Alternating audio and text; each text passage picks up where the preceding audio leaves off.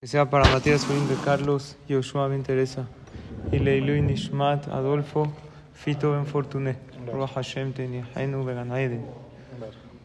Está muy bonito. Bueno, en la vida todos tenemos pruebas, ¿verdad o no? Todas las personas que conoces y que conociste y que conocerás pasan pruebas, porque ese es el sentido de la vida. Las pruebas hay que saber que son temporales. No importa por qué prueba estés pasando. Es temporal. Si es un tema de Shalom Bait, si es un tema de Parnasá, si es un tema de traer hijos al mundo, si es un tema de educarlos correctamente. El sufrimiento no es eterno, porque la vida es cíclica. Así hace Hashem. Así como existe noche, existe día, Existe invierno, existe primavera, existe verano, existe otoño, se cae todo, luego otra vez se renueva. La vida son ciclos y las pruebas no son para siempre, eso es seguro. Pero si pasas la prueba, el pago sí es para siempre, el pago es eterno. La prueba que tú estás viviendo ahorita no es para siempre, pero pasar la prueba sí es algo que te da pago y recompensa para toda la eternidad. ¿A qué le llamamos prueba, queridos amigos? ¿A qué le llamamos prueba? ¿Qué es prueba? ¿Cuál? Muy bien, cualquier dificultad. Cualquier cosa que nos saca de nuestra zona de confort es una prueba, pero es necesario salir de la zona de confort. Puede ser una prueba que una persona esté viviendo un dolor, una pérdida, o puede ser, Marcos, una prueba espiritual significa un yetzer que te dice, haz esto cuando sabes que no tienes que hacer. Un yetzer que te dice, no hagas esto, ya que flojera, vas a ir ahorita a ayudar, vas a ir a rezar, vas a ir a estudiar, cuando sabes que sí lo tienes que hacer. Esas pruebas son las que nos sacan de nuestra zona de confort y las que nos incomodan, pero ¿qué creen? Al salir de la zona de confort crecemos. Y la hormona de crecimiento espiritual, por decirlo así, se activa no en la comodidad, cuando uno está incómodo y pasa esta prueba. Ahí es cuando uno crece. ¿Y cómo se pasa la prueba? Hay dos maneras de pasar la prueba, con acción y con pensamiento. Con acción haciendo lo que tienes que hacer y con pensamiento, con sentimiento, estando tranquilo en la vida. Esto es muy difícil, conservar la calma y la paz. Y la tranquilidad y la fe cuando las cosas no pintan nada bien. ¿Verdad que es difícil o no? ¿Cómo puedo yo conservar la paz? ¿Cómo me dices que esté tranquilo? Pero se nos pide eso. Y de esta manera se pasa la prueba. No solo con acción, sino con pensamiento. Me ha pasado todas las mañanas. Ya, hoy me voy a ya. Sí, sí, pasa mucho. Estoy cansado, a tapo, me destapo. y te va. A todas, muchas veces nos pasa. Y hay veces nos pasa, Durísimo. no lo voy a hacer, y al final uno no lo hace, uno cae en el Yetzerara. Esto que no puedo ver, no lo voy a ver, y uno lo ve. Cayó. Esto que no debo hablar, no lo voy a decir, porque es la Shonara, ¿para qué hablar mal del otro? Y ya no me aguanté, pum, fui y lo dije. Y hay veces hasta causé daño al otro. En la historia de la Megilat Esther, que ya estamos cerca de Purim, hay como un debate entre Mordejai y Esther. Sale el decreto que hay que matar, aniquilar a todos los Yehudim, hombres, mujeres y niños, ¿verdad? Así decretó Amán. Taf ben Hashim beyom echad, todos. ¿Qué hizo Mordejai? Agarró y se puso ropas rotas. Así está escrito. Sac Baefer, ceniza en señal de luto. Esther, la reina, le mandó ropas, le dice Mordejai, no te vistas con ropas rotas, vístete bien. Y Mordejai no quería. Eh, velo, Kibel. ¿Cuál era la discusión que había entre ellos? Explica en el libro Tiferet Shelomó que había una discusión ideológica. ¿Cómo pasar los momentos difíciles de la vida? Mordejai, ¿qué pensaba? ¿Cómo hay que pasarlos? Con dolor, aceptando el sufrimiento de Hashem, para que Dios vea nuestro dolor y nuestra opresión y nos saque del dolor. Esther le dijo, no, Marquitos, no. ¿Sabes cómo se pasa las pruebas? Con alegría, con optimismo. Ibduet Hashem besimha. Aún en los momentos difíciles hay que servir a Hashem con alegría. Ponte ropas bonitas. Y para nosotros, a nuestro nivel, creo que aplica más la ideología de Esther Amalca. En los momentos difíciles, primero que todo, estar bien, verse bien, ayuda mucho. Eso es mi primer punto de la clase de cómo encontrar gracia en los ojos de los demás. Esa apariencia externa, ¿verdad? Es importante, porque uno que se ve bien se siente bien. Oigan esa clase, ya te la recomendé. ¿La escuchaste o no? Escúchala, te va a gustar. Es la de las mujeres. La de las mujeres. Ah, hoy lo estaba oyendo ya. Y también el diálogo interno es muy importante. ¿Cuál es su página de YouTube? Eh, en YouTube pues, estoy ahí como Rab Shlomo Saed, pero estamos en podcast. Ese quién lo conoce. Es un moped de ahí, a ver quién. Y en Spotify también. Sí, me encantaría que oigan las clases. Tenemos más de 2.000 clases. Si quieres, luego te mando el link. Es una clase muy buena que se llama Cómo encontrar gracia en los ojos de los demás. Con tips muy prácticos, sí. Ah, sí. Ah, chele, ya ves. Papá.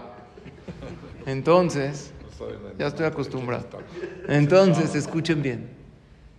El diálogo interno también es muy importante, porque si alguien quiere lograr algo y está luchando y todo el tiempo se dice es que no lo voy a lograr, no lo voy a hacer, está en el maratón, ya, de verdad no quiere hacer, entrenó, pero ya le está doliendo todo, dice ya no puedo, ya no puedo, ya no aguanto, no va a aguantar.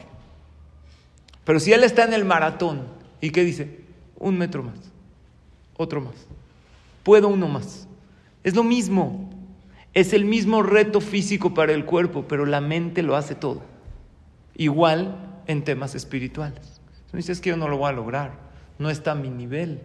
No puedo yo con esto hacer esta mitzvah, no puedo, no va a poder. Pues no dice, espérate, a lo mejor no puedo todo.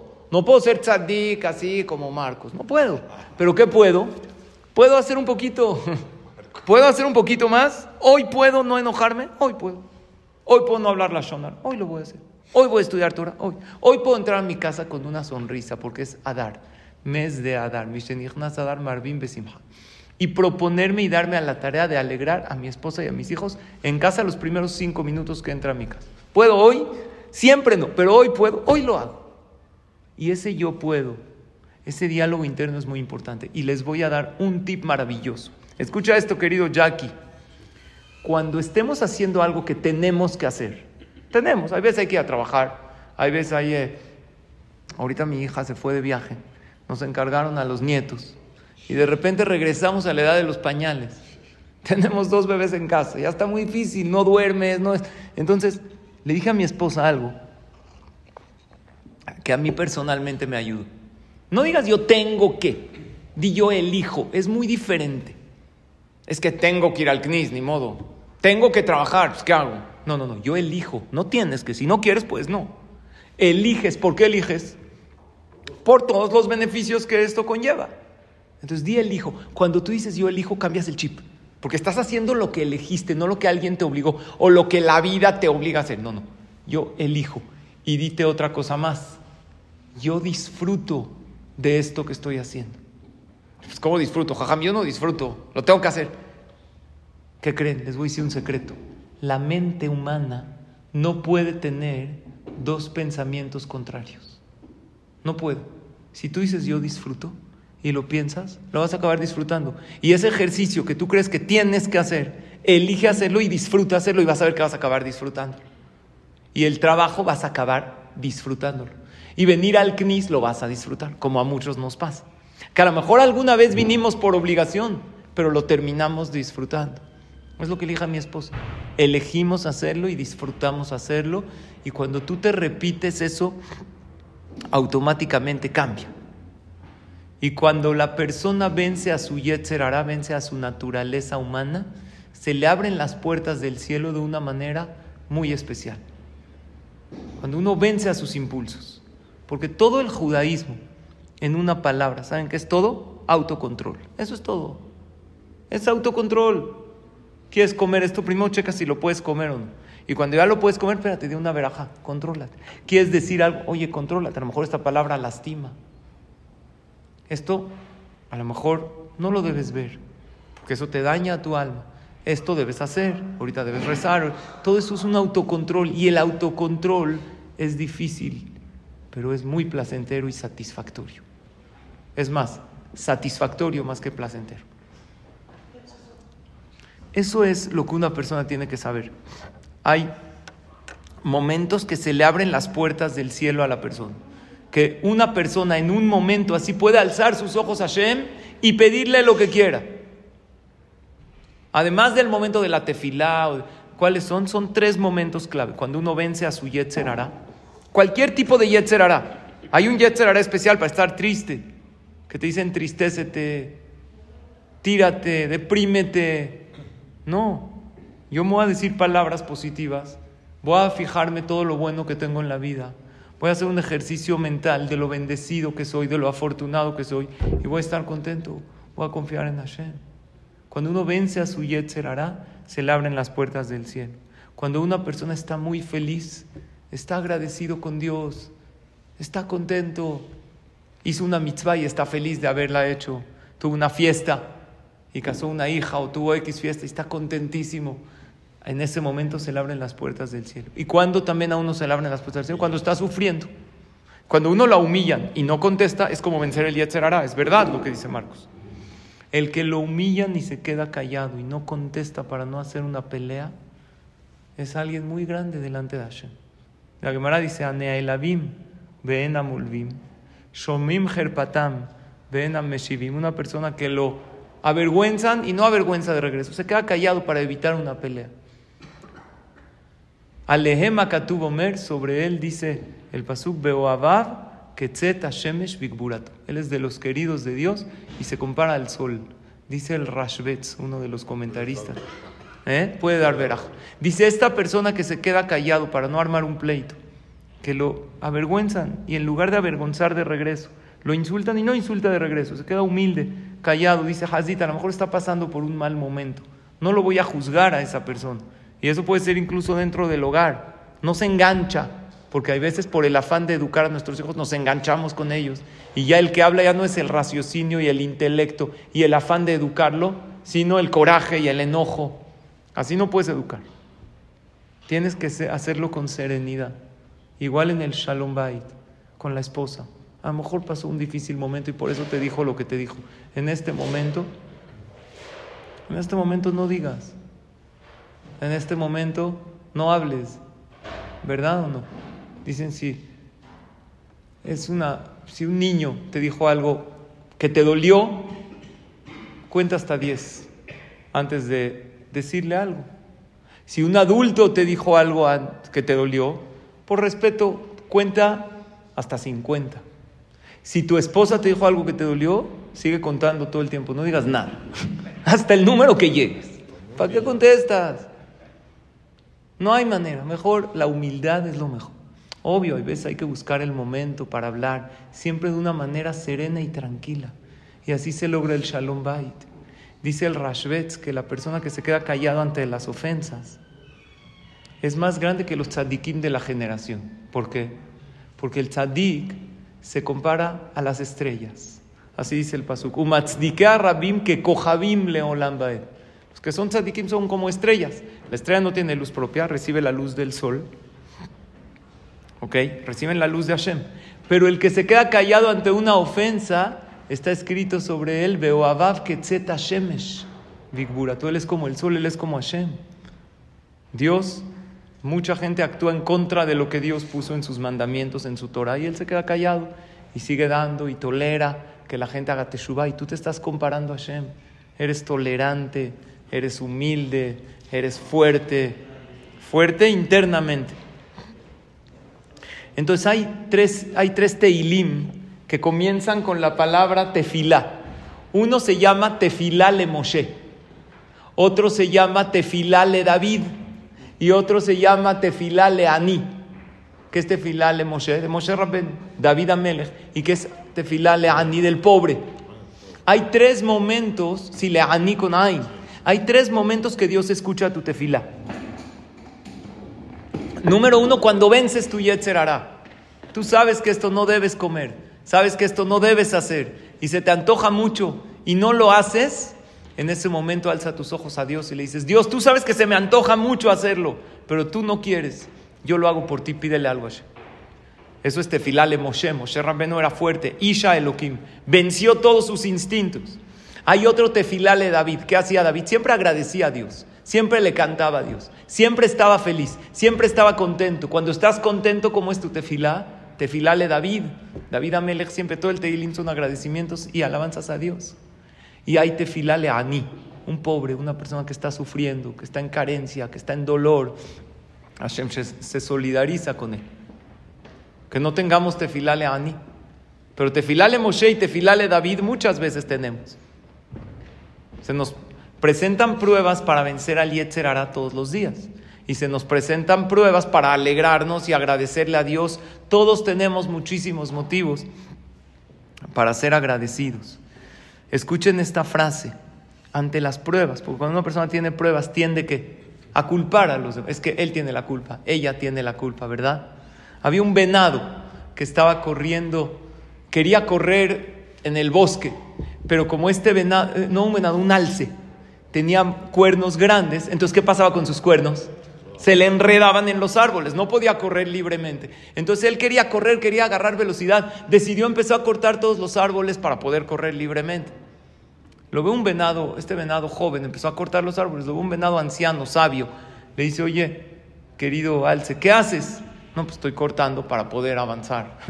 Dice, no hay manera, ¿sabes cuántos árboles hay? No vas a poder cortar todos. Y además cuando termines de cortar el último ya creció el primero. Dijo, entonces, ¿qué hago? Dijo, ¿quieres correr libremente? Corta tus cuernos. Así vas a correr feliz. No se te va a enredar nada. En la vida así pasa con la persona. Es que yo quiero correr libremente, pero hay quien no me deja. Hay esos árboles que me estorban, ¿verdad? Hay gente que piensa que ese árbol que lo estorba a lo mejor es su trabajo, no puede correr. La esposa a lo mejor es un árbol, una enredadera. La suegra es un árbol carnívoro de esos que ¿Verdad o no? Lo que puedes hacer es cortar tu ego, no intentar cambiar a los demás. Deja a los demás como están y tú haz tu 100 al pasar tu prueba. Y esta es la frase que les quería decir. No hagas lo mínimo que debes hacer, sino lo máximo que puedes hacer. Es muy diferente.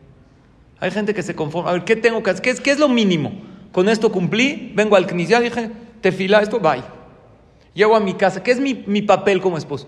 Aquí está el dinero, ya cumplí. No, no, no hagas lo mínimo que puedes hacer para intentar cumplir y zafarte. Da tu mejor versión, da tu máximo, da un poco más.